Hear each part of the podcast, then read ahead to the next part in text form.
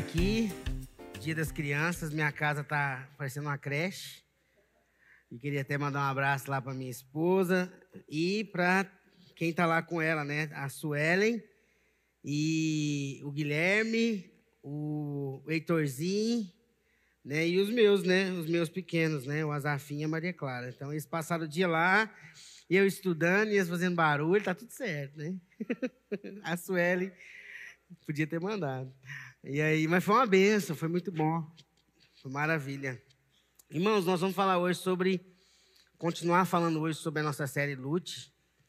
O tema da minha palavra para vocês hoje é lute com seu amigo. Lute com seu amigo.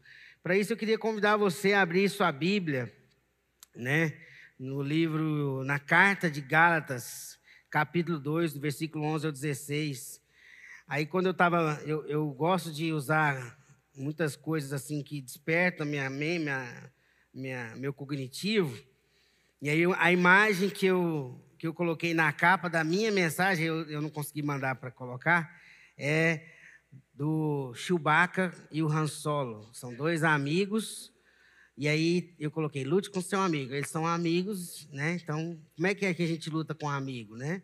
Vamos ver como é que vai ser essa luta, né? Gálatas capítulo 2, do versículo 11 ao versículo 16. Liga a luz aí para a gente, por favor, para a gente ler aqui.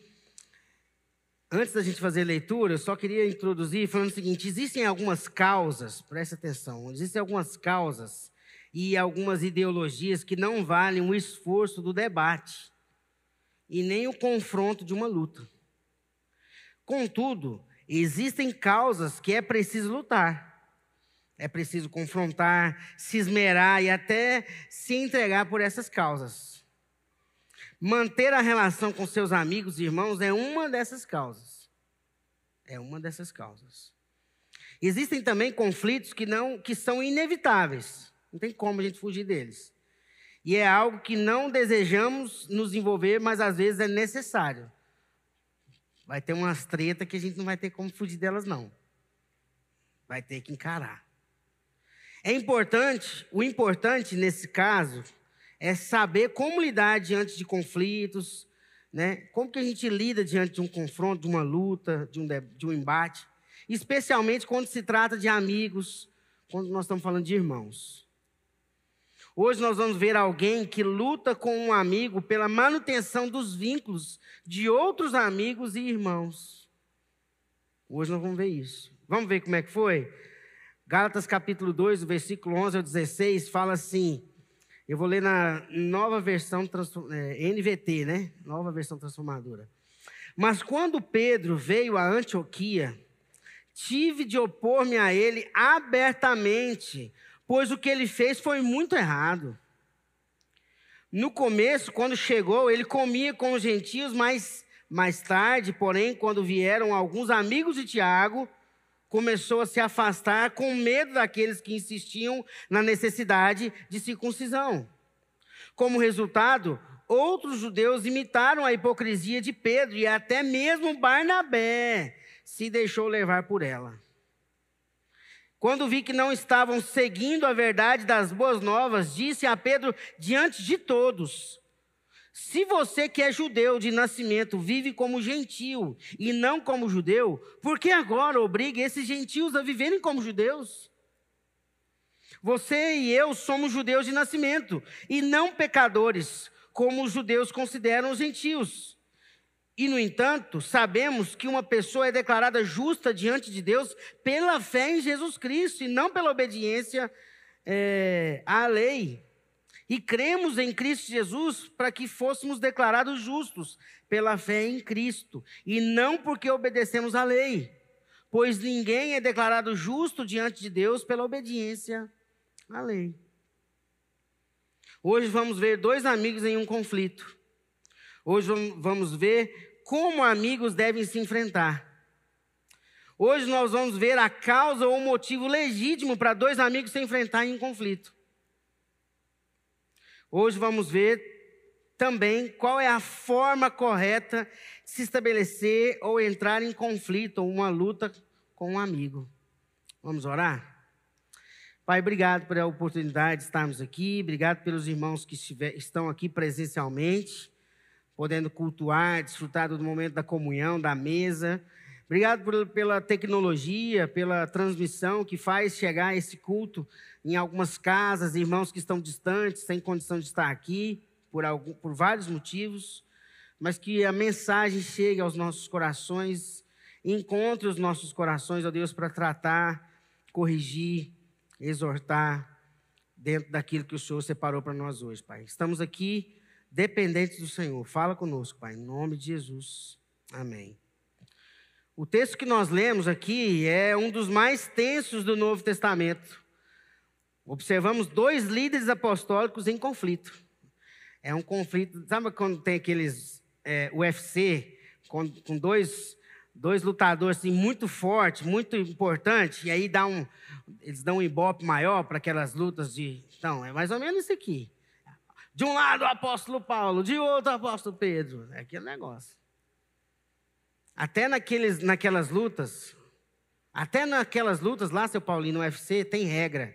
Não é de qualquer jeito. Você não pode fazer qualquer coisa. Tem que ser dentro das regras. Tem um jeito de se fazer aquilo ali.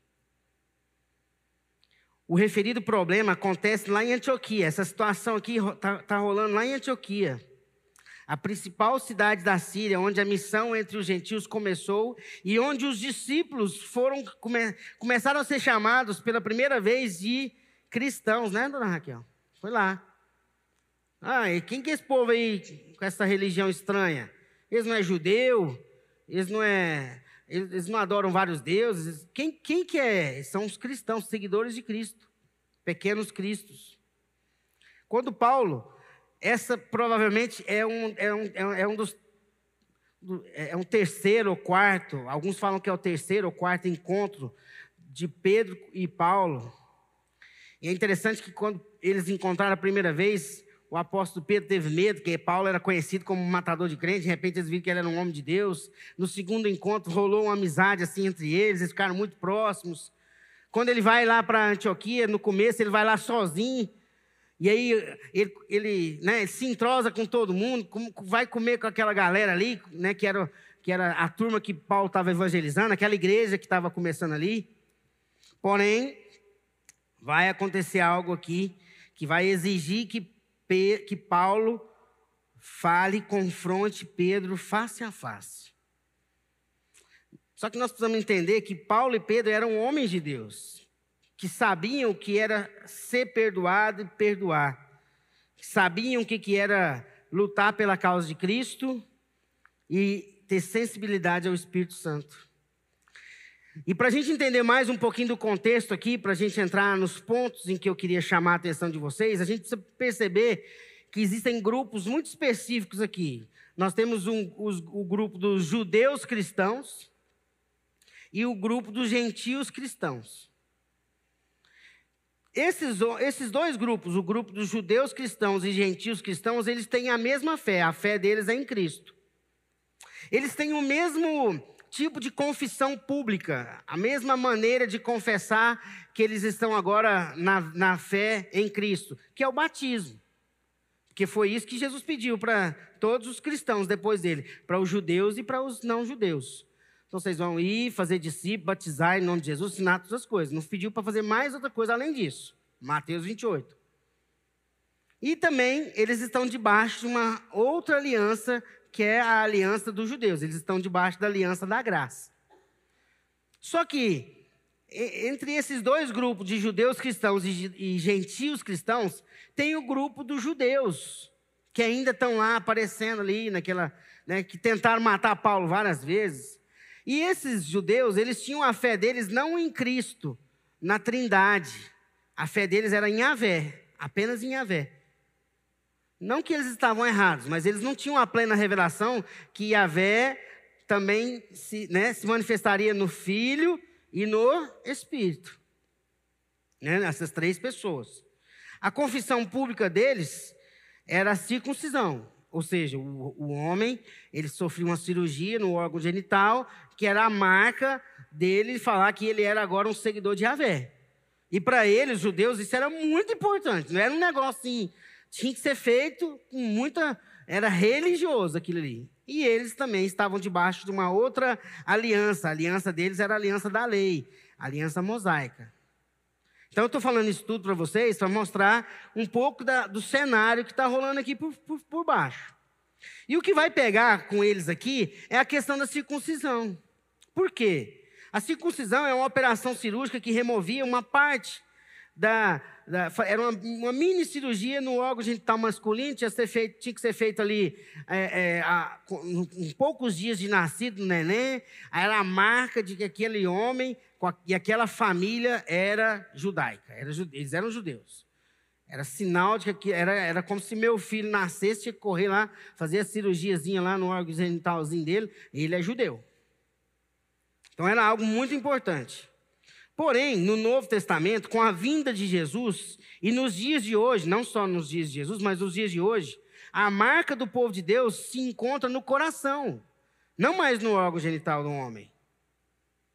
Porque aqueles que aceitam Jesus e vivem de acordo com os seus mandamentos têm um coração novo e uma vida transformada.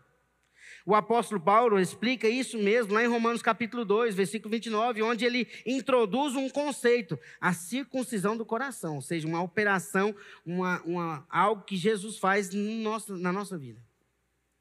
Só que para esses homens, os judeus cristãos, romper com a tradição era muito difícil. E o apóstolo Pedro, quando vai lá para aquela região, para Antioquia, ele vai, ele recebe uma revelação, ele vê um lençol descer com um monte de carne que os judeus consideravam impuros, até hoje eles consideram. E aí o Espírito Santo fala para ele: come. E ele reluta, e aí vai, come. E aí ele vê que a obra de, de Jesus não era só para os judeus, era para os gentios. Quem que são os gentios? É nós. Somos nós. E aí Pedro entende que a obra de Cristo não era só para aquele povo específico, era para toda a criação, para todos os homens, para todas as tribos, povos e nações. Queria atingir toda a criação. Mas a controvérsia da, da, circuncisão era algo difícil.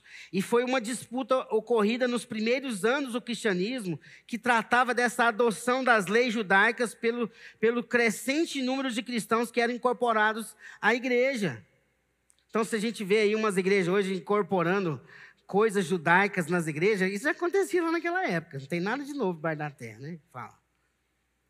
Então, você vê aí uns, uns, umas igrejas com um pastor usando roupa de judeu, coisa de judeu, não tem nada a ver para a gente. Mas tá, até hoje tem gente presa nessas coisas.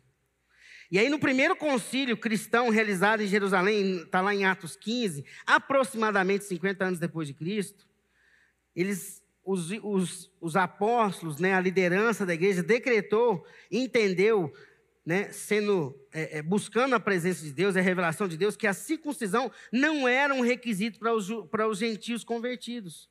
Nós não precisamos fazer cirurgia nos homens gentios para eles se tornar cristãos. Não tem, tem que fazer nada. A cirurgia, a obra é no coração. Então foi o primeiro ato que vai começa a romper o cristianismo, vai rompendo com o judaísmo. Né? Aqui é o primeiro ato. Mais ou menos na época, o judaísmo rabínico fez com que essa prática ficasse ainda mais arraigada. Então, se os cristãos estão rompendo, o judeu ficar mais aguerrido. Agora, aí os judeus fiscalizaram a situação. Eu acho que isso fez com que os judeus cristãos ficassem com medo. Não, vamos, será que nós não mantemos esse negócio? E aí, nas, nessa, nessa cena toda, no capítulo 2, do versículo 11 ao 16, a gente tem essas figuras aqui. O apóstolo Pedro, o apóstolo Paulo, esses cristãos novos, novos cristãos que veio do povo gentil, os amigos de Tiago, que eram judeus cristãos que foram lá visitar, e Barnabé. O texto cita essas pessoas. E o texto fala que o apóstolo Pedro, quando chegou em Antioquia sozinho, comeu com eles, se fartou das comidas. Estava se esbaldando, comendo churrasco de carne diferente, tudo. Só que quando chegou esses amigos de Tiago, ele começou a se afastar e começou a criar uma divisão, uma exclusão dos cristãos gentios. A tal ponto de Barnabé, que foi o único que conseguiu trazer Paulo, incorporar Paulo, que não teve medo, começou a ir para o lado de Pedro. O apóstolo Paulo fala aqui. Até Barnabé, dona Raquel. Imagina, o apóstolo Paulo tinha uma consideração tão grande por Barnabé, ver Barnabé fazer aquilo, ele deve ter ficado muito agoniado. Falei, até tu, Barnabé, até tá tu. E aí, nessa situação todo, toda, Paulo vai lá e enfrenta publicamente esse amigo, esse companheiro de apóstolo, Pedro. Ele vai lá e confronta a sua conduta. Ele faz isso diante de todo mundo, porque ele não estava fazendo algo que era de acordo com o evangelho, de acordo com a verdade. Não foi para confrontar qualquer coisa.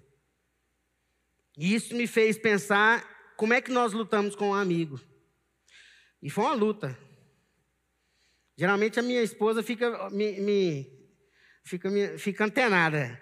Eu estava agoniado esses dias tudo. Ela, irmão, como é que tá aí? Eu falei, nossa, estou numa luta, irmão. Não está vindo nada. E orando, e ficando até mais tarde e tal. Mas Deus falou. E aí Deus me trouxe no coração algo que eu quero compartilhar com vocês, que é o manual prático para tretas cristãs. É, é isso mesmo. Manual prático para tretas cristãs. São três, três itens para se observar no manual prático para tretas cristãs. A primeira, lute com seu amigo. Anota aí, lute com seu amigo. Se você for entrar numa, num fight, não entra com desconhecido. Lute com seu amigo. E como que você vai lutar com ele? Primeiro, lute com seu amigo face a face. Está com problema com o irmão, com um amigo? Pelo amor de Deus, não manda mensagem, não. Não manda áudio, não. Não liga, não. Vai na casa dele. Olhe no olho dele. Coloca tudo que não está de acordo, ou que você não gostou, ou que se ofendeu, ou que foi ofendido, ou que prejudicou, ou que foi prejudicado, ou que. Face a face, olho no olho, tete a tete. Não aquele olho no olho do Antigo Testamento, não. É face a face, é diferente. A Bíblia fala aqui várias, várias é, as traduções, né, fala resistir-lhe. O apóstolo Paulo fala que ele resistiu Pedro face a face. Entrei face a, enfrentei ele face a face. Opus-me a ele abertamente. Fiquei contra ele em público. Acabei tendo de confrontá-lo. Ou seja, Paulo intencionalmente vai, olha para ele, fala com ele. E aí a outra coisa que que o manual prático para tretas cristãs fala para a gente aqui dentro de Lute com seu amigo é o seguinte: seja macho, como diria o povo lá do, do sertão, seja macho. Enfrente seus amigos e conhecidos. Não foge, não. Se Deus colocou uma situação difícil entre você e alguém, é para enfrentar. Então seja macho, mas não autoritário, violento. Seja macho. Não seja covarde.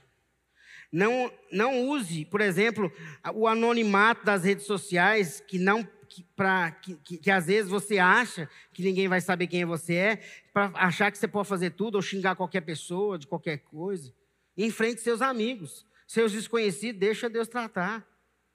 Fica entrando em rede social contra gente que você nunca viu na sua vida, xingando, falando mal, destilando coisas, palavras pesadas. Para quê? causa de política, pelo amor de Deus.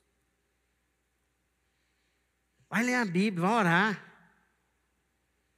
Não seja covarde. Teve um problema com seu amigo, sai falando mal dele. Outra coisa, lute, enfrente, dialogue, confronte em amor.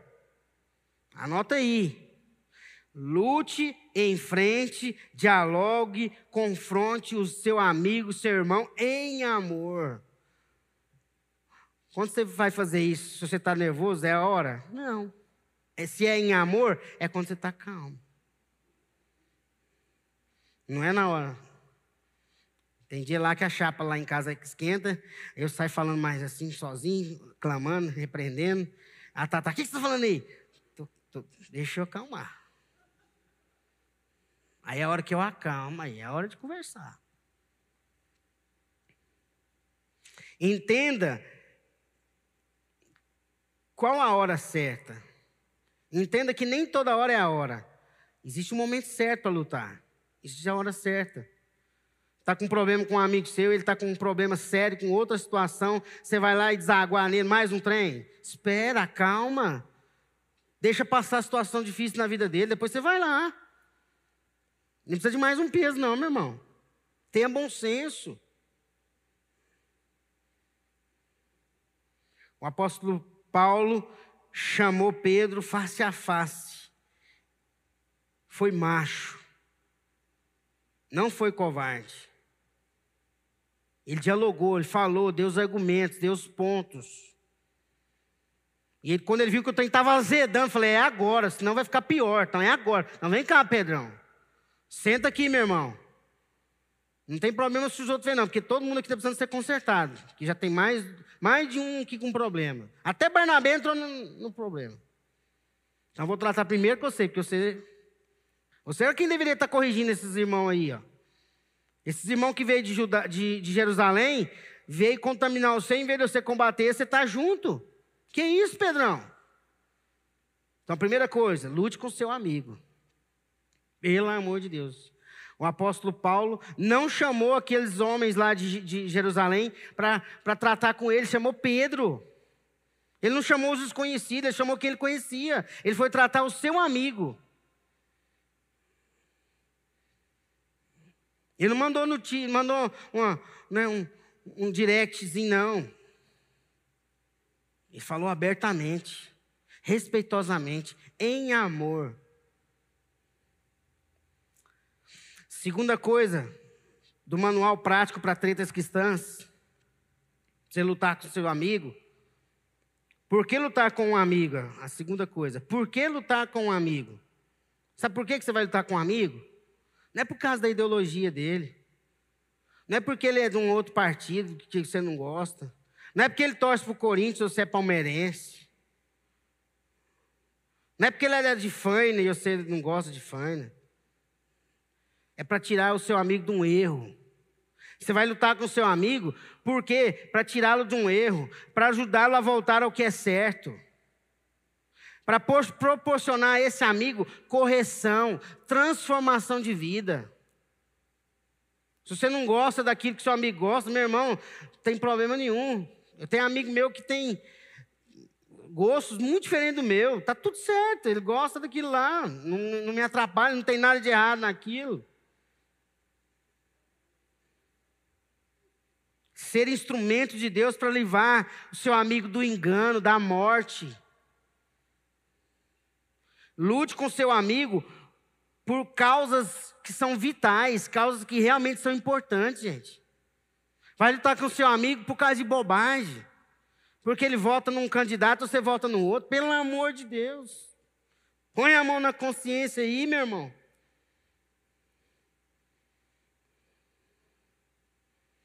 Nós vamos lutar com nossos amigos para salvá-lo, para resgatá-lo, para manter o vínculo, para manter a relação com ele, você vai lutar com seu amigo para falar assim, meu irmão, me perdoa pelo amor de Deus. Ou para chegar nele e falar assim, eu estou te perdoando pelo que você fez comigo. Quando às vezes a gente está em casa e a gente vê alguns conflitos familiares, e eu sempre falo algo para minha esposa. Sabe por que, que isso não está bem? A relação não está boa? É porque está faltando um crente, um cristão no meio dessa relação. Porque se tivesse, esse cristão ia ser o primeiro a chegar lá e falar assim: me perdoa. Me perdoa. Talvez eu errei e nem vi. Eu não quero perder o vínculo. Eu quero manter a relação. Tem gente negociando relacionamentos familiares antigos, sérios, vínculos de amizade importantíssimos por coisas ideológicas. Olha a loucura que nós chegamos. Talvez tenha alguém mais novo aí. Quantas tiazinhas você cancelou por causa das mensagem que ela manda sem parar de um candidato mais conservador? Ou quantos sobrinhos você, né, você até excluiu do seu WhatsApp por causa das, da, né, das fake news lá que ele fala lá do candidato que você ama, gosta? Pelo amor de Deus, gente.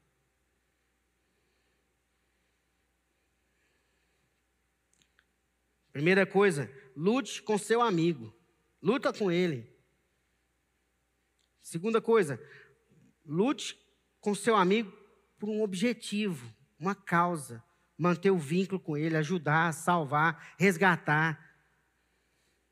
E por último, como é que você vai lutar com seu amigo? Anota aí no manual de práticas de tretas para tretas cristãs. Como lutar com seu amigo? Com lealdade. Seja leal. Seja leal com seu amigo. Às vezes você teve um problema sério com alguém que você ama, um irmão, gente da família. Aí você expõe algo que só você sabe. Pelo amor de Deus, gente.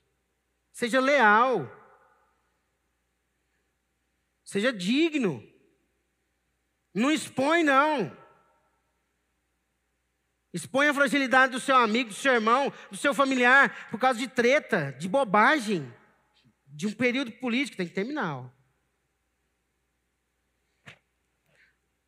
Lute com seu amigo com sinceridade. Não fica aumentando as coisas, não. Seja sincero. Seja sincero. Assuma o seu erro nesse tudo. Não joga, não joga só na conta dele, não. Outra coisa. Lute com seu amigo com atenção. Ouça o que ele vai te dizer. Não fica preocupado só em desaguar seus problemas para ele. Ouça o que ele tem para falar também. Ouça o lado dele. Fale o seu, mas ouça o dele. Ou lute com seu amigo com respeito, como eu falei aqui, até numa disputa de campeonato, de luta mesmo, de porrada, tem regra. Não pode ser de qualquer jeito.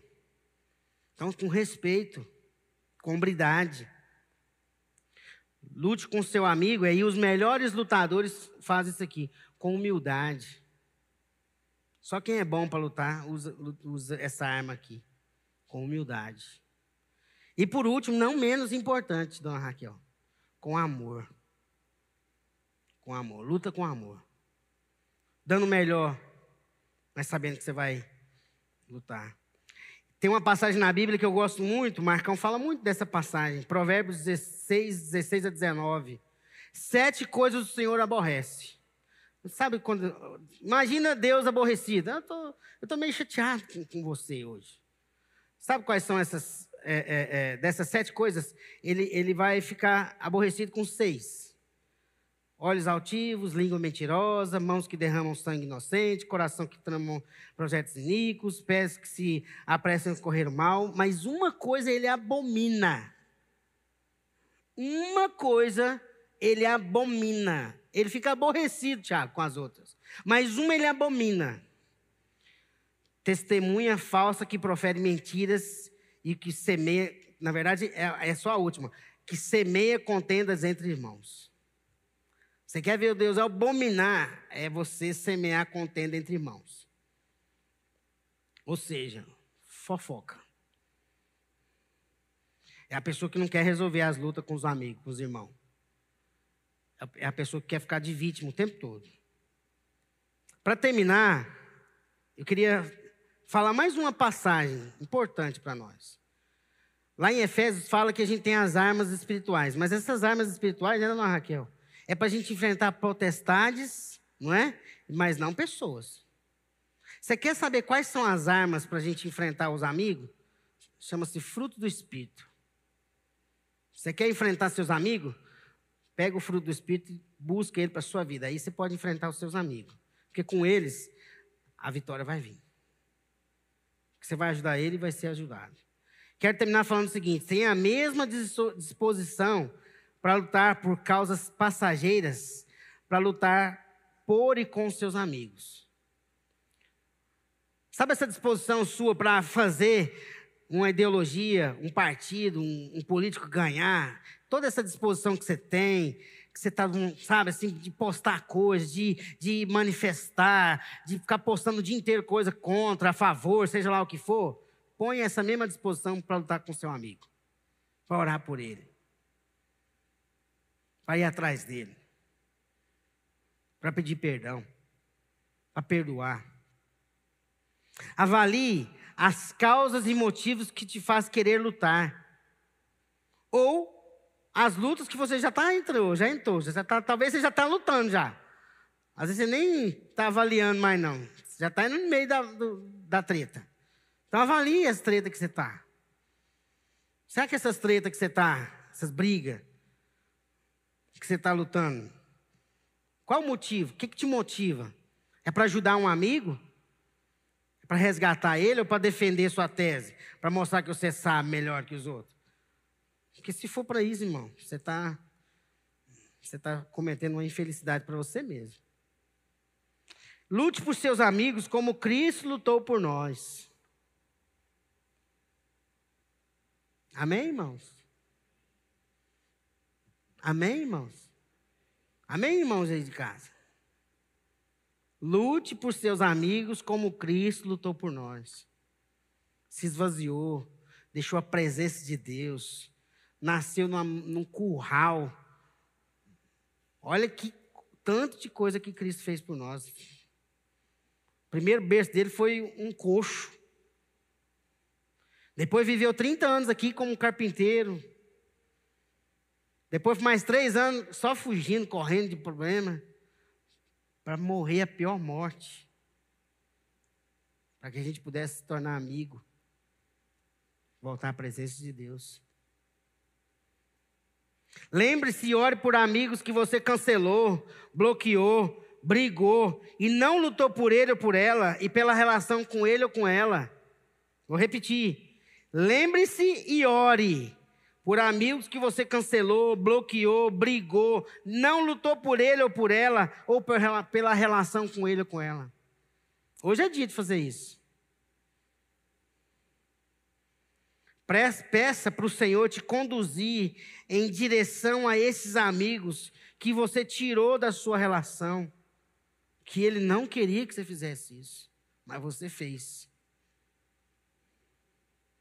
E eu quero terminar orando. Mas nós vamos ter um tempo para orar aqui. O John vai vir aqui depois para a gente orar junto. E eu queria que você baixasse sua cabeça e fechasse seus olhos. E aí que você fizesse uma oração comigo aqui agora. Falei, Senhor, me mostra os amigos que eu não lutei. Quais são os amigos que eu não lutei? Quais, quais os irmãos? Quais, quais irmãos que estão pedidos?